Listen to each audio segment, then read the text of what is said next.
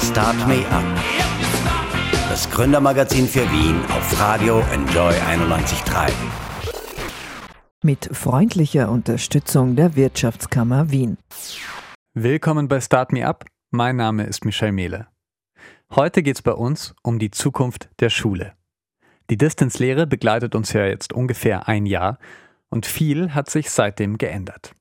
Unterricht findet auf Zoom oder anderen Plattformen statt, Schülerinnen müssen sich selbst organisieren, aber viele tun sich auch schwer, weil sie zu Hause kein Umfeld haben, das sie unterstützt. Also wie kann eine Zukunft mit Online-Lehre aussehen? Dafür ist heute das Startup GoStudent zu Gast. 2016 ist die Nachhilfeplattform für Schülerinnen noch mit einer WhatsApp-Betreuung gestartet. Bald wollen sie die globale Schule Nummer 1 sein. Und bei der Geschwindigkeit, mit der sie wachsen, könnten sie zumindest in Europa bald eine große Rolle spielen. Aber private Konkurrenz für unser Bildungssystem?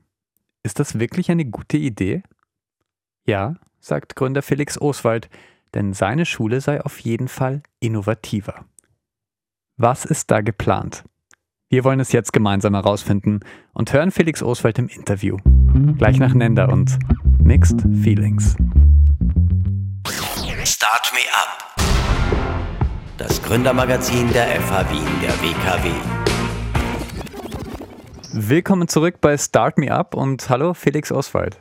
Hallo, freut mich hier zu sein. Ja. Ich glaube, rasant ist ein Wort, das dich ganz gut beschreibt. Mit 18 hast du die Schule und dein Mathematikstudium an der Uni Wien beendet. Kurze Zeit später gründest du dein erstes Startup. Ihr wachst 30 Prozent pro Monat. Vor kurzem hast du mehrere Millionen Euro von InvestorInnen eingesammelt, um ganz Europa zu erobern. Ist dir das manchmal selber ein bisschen schnell? Nein, weil äh, es macht einfach so viel Spaß und äh, ich selbst und auch das gesamte Team hier ist mit so einer Begeisterung und Enthusiasmus dabei. Da fühlt es sich gar nicht so schnell an, muss hm. ich sagen. Ja. Eure Ziele sind ja auch groß. Go Student soll die globale Schule Nummer eins werden. Ähm, aber fangen wir mal ganz langsam an. Was ist Go Student überhaupt? Go Student ist eine digitale Schule, bei der wir Schüler im Alter von 6 bis 19 mit Weltklasse-Lehrer im virtuellen Einzelunterricht zusammenbringen und langfristig betreuen. Hm. Euer Unterricht ist schon immer online gewesen, deswegen funktioniert er ja auch in der Corona-Pandemie sehr erfolgreich. Wie läuft denn das genau ab bei GoStudent? Wie funktioniert das? Also wie du schon eingangs äh, richtig erwähnt hast, wir haben die Firma vor fünf Jahren gegründet. Wir haben drei Jahre lang verschiedene Geschäftsmodelle ausprobiert und seit zwei Jahren, seit Ende 2018, Anfang 2019, ist dieses Modell, das wir auch heute verwenden, etabliert worden. Das läuft so ab. In der Regel sind es die Eltern von den Kindern, die nach Nachhilfelehrern suchen, die nach zusätzlicher Unterstützung für die Kinder suchen, die auch Kinder haben, die unterfordert sind in der Schule und da nach äh, starken Lehrern suchen. Die werden über verschiedenste Kanäle oder über unsere Homepage aufmerksam auf uns, melden sich dort an und wir kontaktieren dann in einem nächsten Schritt die Eltern, erstellen eine Diagnose, versuchen herauszufinden, wo braucht das Kind die meiste Unterstützung und suchen dann auch für die Eltern den passenden Lehrer aus, bringen die zusammen und betreuen die langfristig. Ja. In Interviews sagst du immer wieder, das Problem am Schulsystem ist, dass nicht die besten Lehrerinnen zur Verfügung stehen. Du sagst, ihr habt die Weltklasse-Lehrer. Man studiert ja vier bis sechs Jahre, um in Österreich Lehrer zu sein. Taugen die nichts? Naja, ich sehe den Beruf des Lehrers wie eine Art Handwerksberuf. Und äh, ich kann beispielsweise Tischlehre, kann ich theoretisch jahrelang studieren. Macht mich das zu einem guten Tischler dann nach vier, fünf Jahren? Das ist quasi noch offen. Also es ist ein, ein Handwerk, das man, das man leben muss, das man praktizieren muss, für das man eine Begeisterung braucht. Und auch sehr, sehr viele wirklich starke Lehrer bei uns auf der Plattform sind Personen, die gar nicht Lehramt studieren. Die studieren zum Beispiel ganz normal Physik oder Geschichte oder haben vielleicht auch eine extreme Begeisterung einfach nur für ein, für ein Fach oder für einen Themenbereich. Und die Menschen, die eine wirkliche Begeisterung für etwas haben, das sind auch oft die, die es dann wirklich gut an andere Menschen vermitteln können. Wenn du selber zum Beispiel auch an, an deine eigene Schulzeit zurückdenkst, ich bin mir sicher, du kannst dich auch heute noch an einen oder zwei Lehrer wirklich prägend zurückerinnern, die einfach in die Klasse hineingekommen sind und einfach einen unglaublich guten Unterricht abhalten konnten. Auf jeden Fall. Aber habt ihr all diese Lehrer, also stellt ihr irgendwie sicher, dass die, also ich meine, seid ihr besser als das Schulsystem? Wir haben andere Aufnahmekriterien als das Schulsystem. In Österreich oder auch in Deutschland ist es beispielsweise so, dass dich das Lehramtsstudium dafür qualifiziert, in einer Schule unterrichten zu können. Das ist übrigens nicht in allen Ländern so. In einem Land wie Finnland sind die Aufnahmekriterien weiter strenger. Es braucht nicht nur ein abgeschlossenes Masterstudium in einem Fach, sondern es braucht dann auch einen noch zusätzlichen Aufnahmetest. Bei diesem Aufnahmeverfahren bestehen nur rund 10 Prozent der Bewerber diesen Prozess und können dann auch in einer Schule zum Unterrichten beginnen. Und wir verwenden ein Modell, bei dem wir auch ein dreistufiges Aufnahmeverfahren aufgestellt haben, bei dem aktuell rund 5 bis 8 Prozent der Bewerber dieses Verfahren bestehen und dann als Lehrer auch aufgenommen werden. Mhm. Also wäre das deine Vorstellung? Ich meine, ihr sagte, ihr wollt die globale Schule Nummer eins werden. Noch, sage ich jetzt mal, seid ihr in Anführungszeichen nur eine Nachhilfeplattform, aber wenn ihr sagt, mhm. eine globale Schule Nummer eins, ich meine, ihr kostet ja auch Geld. Was sind dann die Kriterien, die euch so stark machen? Also absolut richtig. Wir sind aktuell auf den Nachhilfebereich fokussiert. Ähm, der Nachhilfebereich ist in Europa alleine ein 30 Milliarden Markt insgesamt.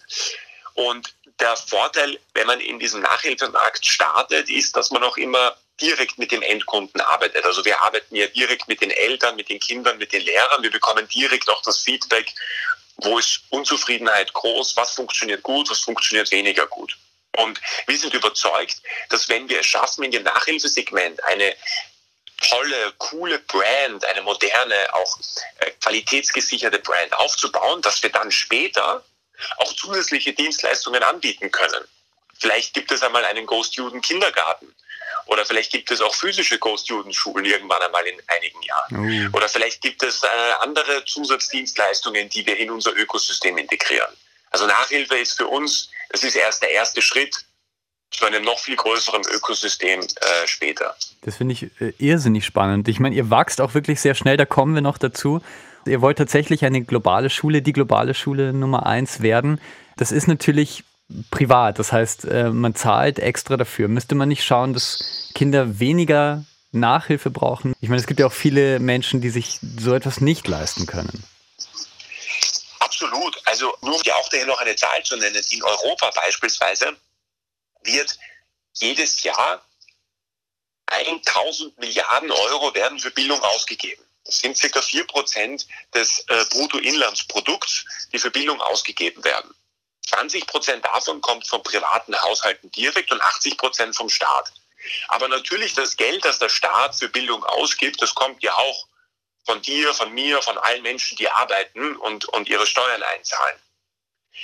Was ich sehr interessant finde, ist, es gibt in Frankreich zum Beispiel ein Modell, da wird das Steuergeld das jetzt nicht direkt in die Schule investiert wird, das wird dir, wird der Familie als Gutschein überreicht. Und du kannst als Familie dann mit diesem Gutschein aus einer Vielzahl von auch privaten Anbietern auswählen, für welchen du dich entscheidest. Also du gibst quasi der Familie dieses Geld zurück, die sich dann für eine der Bildungsdienstleistungen äh, entscheiden kann. Mhm. Ich finde, da gibt es super spannende Ansätze, wie man genau das, was du auch beschreibst. Bildung ist ein Bildung muss auch in der Zukunft langfristig immer ein öffentliches Gut sein. Wie man das fairer gestalten kann, fairer aufteilen kann, sodass alle auch einen bestmöglichen Zugang bekommen können. Ja. Finde ich spannend. Also ihr sagt, das so ein bisschen freier zu gestalten, ein bisschen privater tatsächlich dann auch zu gestalten, oder? Das ist schon dein Ziel. Absolut. Und es, es muss auch in dem Bereich Bildung ähm, mehr Wettbewerb zugelassen werden, weil wenn es ein Monopol auf etwas gibt, dann ist der Nachteil mangelnde Innovation. Ja? Wenn es nur die ÖBB gibt, die die Strecke Wien-Salzburg fahrt, dann kann die ÖBB 300 Euro für das Ticket verlangen. Aber seitdem es die Westbahn gibt mit einer kompetitiven Strecke Wien-Salzburg, müssen die äh, Preise natürlich dann auch auf 15 Euro reduziert werden. Und es muss geschaut werden, dass der Service insgesamt für den Endkunden besser wird. Und das ist etwas im Bildungsbereich, hat man jahrelang immer davor zurückgeschreckt, Änderung zuzulassen, weil die Angst einfach zu groß ist. Ja, was passiert, wenn diese Änderung sich negativ auswirkt? Dann hat das ja massive Auswirkungen auf die jungen Menschen und ihre Ausbildung. Aber ich sage, das ist der falsche Ansatz. Man muss hier Mut zeigen, man muss hier auch sagen, neue Dinge auszuprobieren, weil am Ende des Tages es gibt nichts Wichtigeres als die jungen Menschen, die ja auch die zukünftigen Generationen dann mitgestalten und mit aufbauen. Da braucht es mehr Mut einfach. Mhm. Cool, ja, finde ich total interessant. Also ich sag's nur dazu, wenn die ÖBB 300 äh, Euro für eine Strecke verlangt, dann wäre auch wäre sie auch als Monopolist dran, glaube ich. Das würde man sich nicht so leicht gefallen lassen. Aber unabhängig davon, es ist natürlich du willst das verändern, ja, du willst, dass das ja, privater wird, du sagst, du willst da auch Innovation fördern. Österreich ist jetzt vielleicht ein schwieriger Markt da. Ich kann mir vorstellen, äh, bei vielen Menschen ist das jetzt ähnlich wie bei mir. Die hinterfragen das jetzt ein bisschen, ist das überhaupt gut? Also wie ist das für dich in so einem Markt, sozusagen mit so einem Projekt? Bildung ist natürlich immer etwas, das hochemotional ist. Und das hängt auch damit zusammen, Bildung ist etwas, das jeder Mensch von uns in seinem Leben irgendwann erfährt. Die meisten von uns gehen in den Kindergarten, die meisten von uns haben eine Schule besucht. Das heißt, die meisten von uns haben auch eine konkrete Meinung dazu. Und es ist etwas, das besonders, weil es auch die jungen Menschen jetzt primär betrifft, es gibt natürlich auch viele Bildungsgeschichten dann für die Arbeitswelt und für spätere Weiterbildungen. Aber Bildung ist und bleibt etwas Hochemotionales. Das heißt, es ist natürlich auch, wenn du in diesem Bereich eine Firma gründest und, und mit aufbaust, da bist du natürlich immer auch Kritikern ausgesetzt und ähm, Menschen, die das nicht verstehen, die das anders sehen. Aber das ist auch, finde ich, gut so, weil es soll ja nicht immer jeder Ja und Amen sagen, sondern soll ja auch Kritik geben können, weil nur von der Kritik und von den Leuten, die auch unseren Service nicht mögen oder ihnen nicht, äh, ihnen nicht gefallen hat, können wir weiter lernen und uns, uns besser machen. Ja. Okay. Ja, was war vielleicht anders? Ihr seid ja als WhatsApp-Modell gestartet, das hast du schon gesagt. Ähm, damals war das noch nicht, ja, ihr, ihr, konntet das eigentlich nicht finanzierbar machen, weil damals wart ihr sozusagen SchülerInnen konnten in, in diesen WhatsApp-Chat hineinschreiben und Tutoren sozusagen konnten dann freiwillig ihnen helfen bei den Hausaufgaben, Fragen beantworten. Was ja. war vielleicht damals, ich meine, du hast ja das alles erlebt in diesen fünf Jahren. Ähm, du bist mit diesem Modell gestartet, wahrscheinlich auch mit einer gewissen Mission, mit einem Grund. Was waren damals vielleicht Vorteile? Was ist heute ein Vorteil an GoStudent, wie es jetzt ist? Das, was gut damals war, du hast einfach diese, diese riesige Community gehabt. Das Modell, das wir damals hatten, hat ja auf einem Community-Prinzip beruht. Das heißt, selbst Schüler, die sehr engagiert, sehr motiviert sind, konnten anderen Schülern bei ihren Fragen helfen. Hm.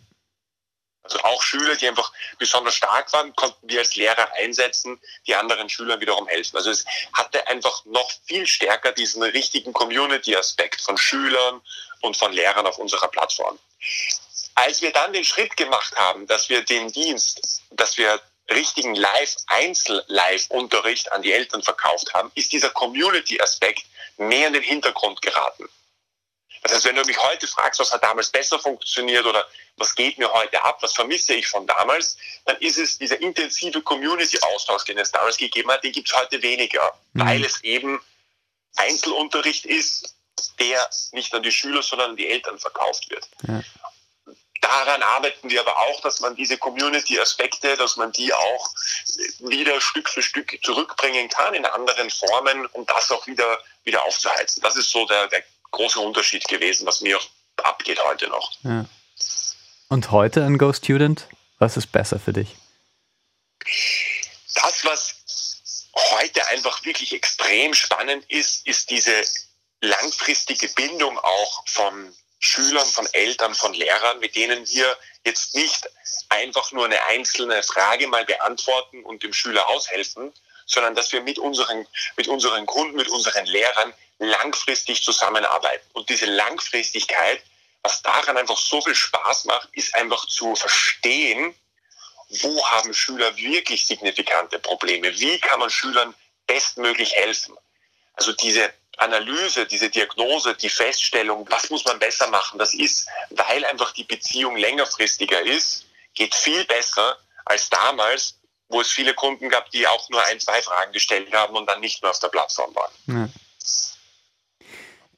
Viele, gerade während der Corona-Pandemie spricht man ja auch in Österreich, dass viele Kinder schwerer haben, also ich sage gerade in ärmeren ähm, Familien, weil die vielleicht nicht Unterstützung oder nicht so Unterstützung zu Hause erfahren. Beschäftigt euch das, wie man denen helfen kann? Absolut. Und deswegen, ähm, nur jetzt hier ein Beispiel aus dem Nachhilfesegment zu geben. In der Vergangenheit hat Nachhilfeunterricht immer extrem lokal stattgefunden. Also wahrscheinlich auch zu deiner Schulzeit. Nachhilfeunterricht, das wurde von einem Lehrer abgehalten oder einer Lehrerin, die unmittelbar in deinem Bezirk oder in deinem Umkreis gelebt hat. Aber weil du natürlich auch von den Lehrern, die in deinem Bezirk, in deiner unmittelbaren Umgebung leben, abhängig bist, ist natürlich die Preisgestaltung, die Preise, die du für diese Lehrer bezahlst, sehr intransparent. Weil wenn es nur einen oder zwei gute Lateinlehrer gibt, die in deinem Umkreis leben, dann können die natürlich mit den Preisen richtig hochgehen. Und besonders für die Familien, die aus einkommensschwächeren ähm, einkommensschwächeren Hintergrund haben, ist das dann natürlich ein Super-GAU. Weil nur die Kinder, die sich den teuren Lateinlehrer leisten können, bekommen dann womöglich die besseren Lateinnoten. Und so etwas wie Online-Unterricht demokratisiert das, weil ich plötzlich nicht nur Zugang zu dem Lateinlehrer in meinem Umkreis habe, sondern äh, Schüler aus dem Burgenland den, den Lehrer aus Tirol bekommt. Voll. Also außerhalb des Geldkreislaufs läuft das natürlich nicht, da hast du vollkommen recht, aber für die Betroffenen, sage ich jetzt mal, die müssen nichts dafür zahlen. Ich würde sagen, also es ist ein super spannendes Gespräch. GoStudent, total spannendes Startup, wächst momentan irrsinnig schnell, erobert irrsinnig viele neue Märkte, hat eine Vorstellung einer globalen Schule und darüber würde ich gerne mit dir auch noch sprechen. Jetzt machen wir aber mal eine kurze Musikpause zum Durchlüften und dann hören wir uns gleich zurück. Start Me Up. Das Gründermagazin der FH Wien, der WKW. Willkommen zurück in Start Me Up. Millionen Kinder und Jugendliche in der EU nehmen Nachhilfe. Das Startup Go Student aus Österreich will ihre erste Wahl sein. Der Unterricht findet komplett online statt. Mit Co-Gründer Felix Oswald spreche ich deswegen über die Zukunft des digitalen Unterrichts und Go Student. Hallo Felix. Hallo, freut mich dabei zu sein. Ja. Ihr selbst sammelt bei Go Student natürlich auch Daten, anonymisiert, versteht sich. Und mit diesen Daten hast du in einem Interview gesagt, wollt ihr herausfinden, was den idealen Lehrer, was den idealen Unterricht ausmacht. Das hast du ja auch im ersten Einstieg so ein bisschen beschrieben. Wie könnte das aussehen? Unterricht zwischen einem Schüler und einem Lehrer oder mehreren Schülern und einem Lehrer ist in der Vergangenheit immer eine Blackbox gewesen.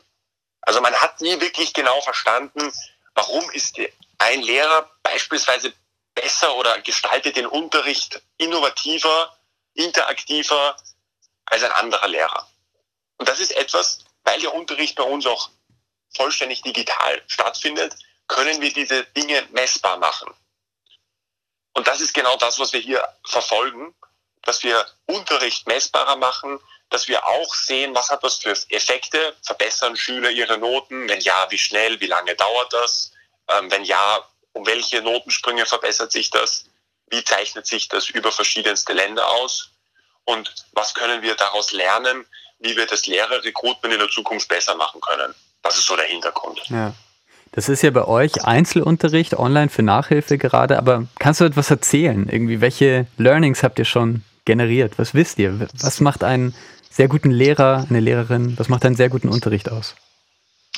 Jetzt zum Beispiel, ist ein einfaches Beispiel. Wir haben uns angeschaut bei all unseren Mathematiklehrern, was zeichnet jene Mathematiklehrer aus, die ein höheres Engagement mit ihren Schülern haben.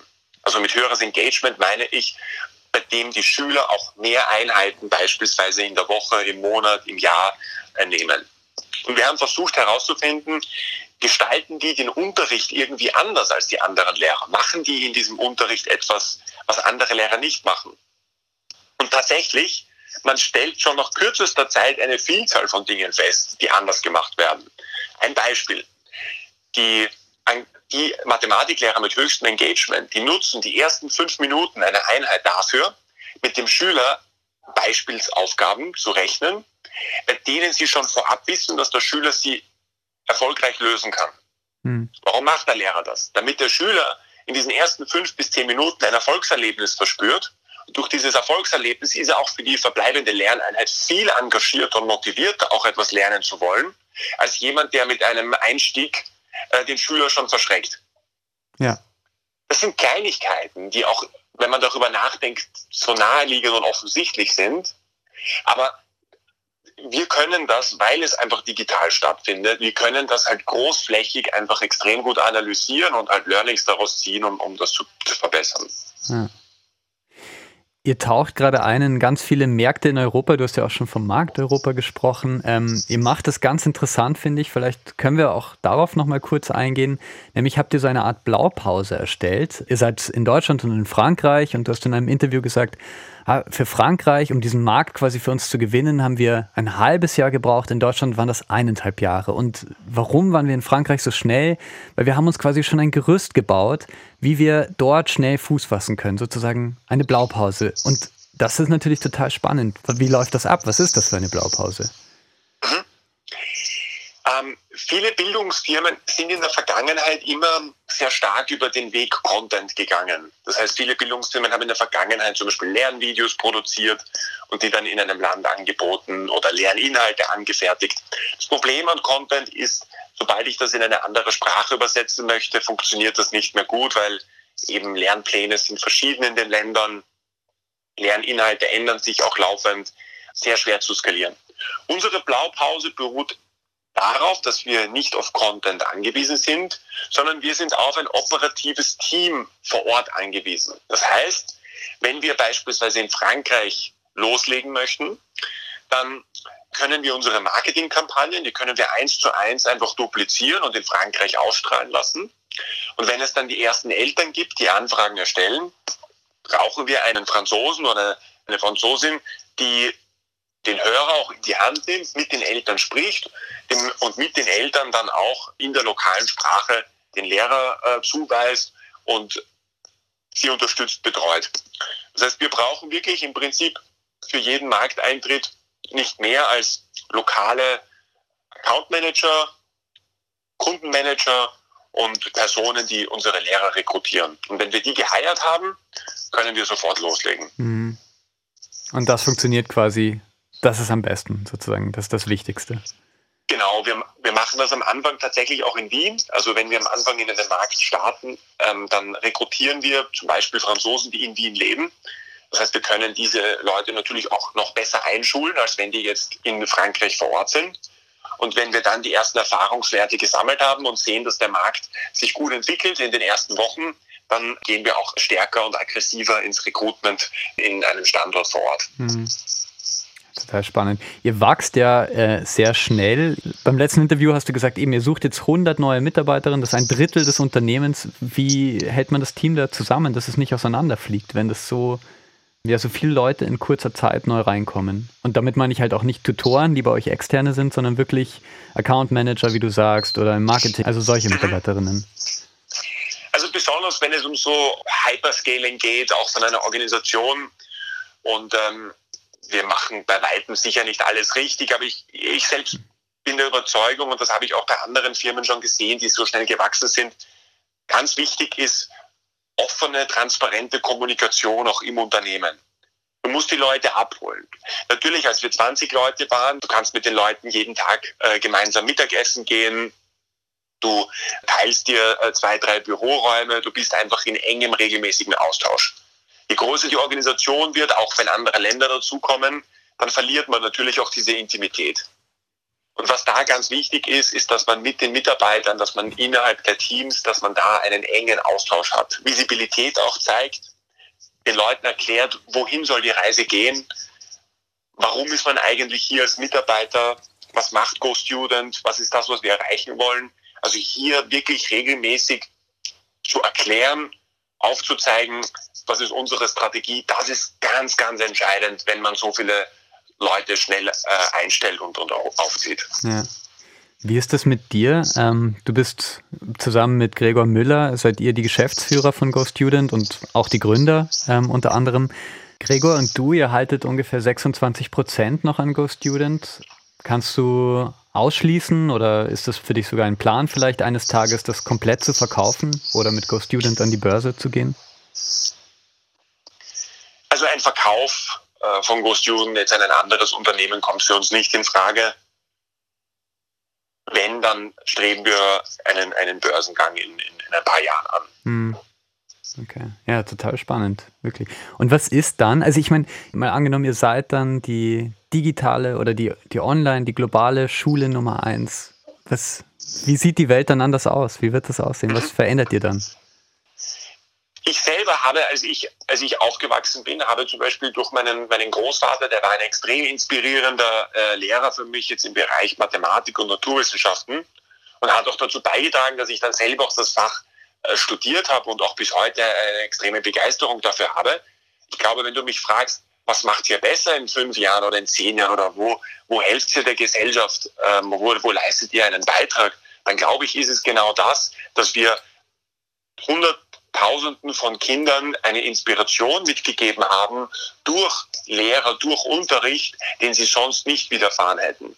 Und durch diese Inspiration auch dann äh, verstärkt das Gefühl haben, okay, vielleicht studiere ich doch Biologie und vielleicht, wenn die Person dann Biologie studiert, wird das dann ein neuer Nobelpreisträger oder geht in den medizinischen Bereich und erfindet dort Dinge und schafft etwas.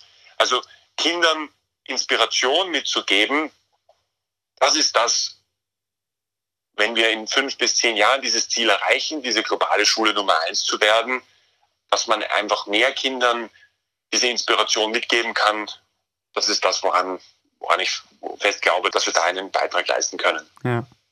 Und auch nur, weil du es im ersten Einstieg äh, schon mal angesprochen hast, dass ihr auch irgendwann mal physische Schulen haben wollt oder Kindergärten. Das heißt, ihr seid dann quasi ein Netzwerk vielleicht eines Tages an privaten physischen Schulen. Hm, vielleicht, ja. Vielleicht ist, äh, gibt es in ein paar Jahren solche Hybridmodelle, wer weiß. Ja. ja. Ob sie dann ausschließlich privat sind oder nicht, hm, wer weiß, ja. Ich meine, wenn man sich zum Beispiel Elektroautos heute anschaut, die werden äh, sehr stark subventioniert, auch vom Staat. Also vielleicht auch Kindergärten übrigens äh, werden beispielsweise in einer Stadt wie Wien äh, öffentlich finanziert. Also vielleicht sind auch das dann wieder Hybridmodelle, die einerseits staatlich mitfinanziert werden oder es Subventionen gibt oder Erleichterungen gibt äh, und, und gleichzeitig auch teilprivat. Das muss man sich dann natürlich anschauen. Ja.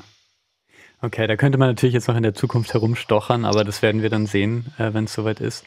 Ich würde sagen, vielen Dank, Felix Oswald. Das ist ein kurzer Einblick in Go Student. Ähm, aber wir haben noch gar nicht so viel gesprochen eigentlich. Ihr wachst immer noch nach dieser wahnsinnig schnellen Rate. Stimmt das? Also das letzte Mal ging es irgendwie monatlich 30 Prozent mehr. Ist das noch so? Ja, absolut. Also es ist, äh, obwohl ja die Organisation mittlerweile schon echt stark angewachsen ist, wir haben wir haben starke Wachstumsziele, wir haben hier starke Ambitionen und ähm, auch jetzt wird wieder ein starkes Wachstumsmonat sein.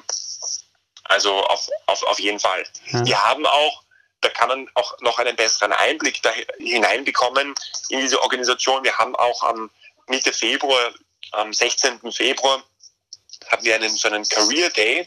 Da laden wir herzlichst Menschen ein, die gerne so einen Einblick in, in die Co-Student-Organisation bekommen möchten auch vielleicht mit dem Gedankenspielen auch hier mitarbeiten zu wollen, wo wir auch zeigen, wie funktioniert das bei uns, wie funktioniert die Maschinerie quasi äh, dahinter und äh, wie kann man da auch einen Beitrag leisten, äh, mitzumachen. Ja. Okay. Ja, total spannend. Also, also ich werde es weiter beobachten. Ich finde, das ist äh, irrsinnig spannend. Ich, man muss auch Respekt haben vor all dem, was äh, ihr schon auf die Beine gestellt habt. Du bist jetzt 25 Jahre alt. Ich meine, das spielt auch eine Rolle. Ja, vielen Dank für den Einblick in Go Student, Felix Oswald. Danke dir, vielen Dank für das Gespräch. Das war es heute von Start Me Up. Mein Name ist Michel Mehle. Zu Gast war Felix Oswald, der Co-Gründer der Online-Nachhilfeplattform Go Student. Eine private Schule neben unseren öffentlichen Schulen. Sowas gibt es natürlich schon, aber was haltet ihr davon? Sind private Schulen ein Treiber für Innovation oder schaffen sie vielleicht sogar Ungleichheit. Schreibt uns gerne. Wir sind auf Instagram unter Radio Enjoy 91.3 für euch erreichbar. Wir hören uns auf jeden Fall kommenden Montag wieder. Start Me Up, das Gründerinnen-Magazin, immer um 10 Uhr oder im Podcast auf Radio Enjoy 91.3. Start Me Up das Gründermagazin für Wien auf Radio Enjoy 91.3. Jeden Montag von 10 bis 11. Alle Infos unter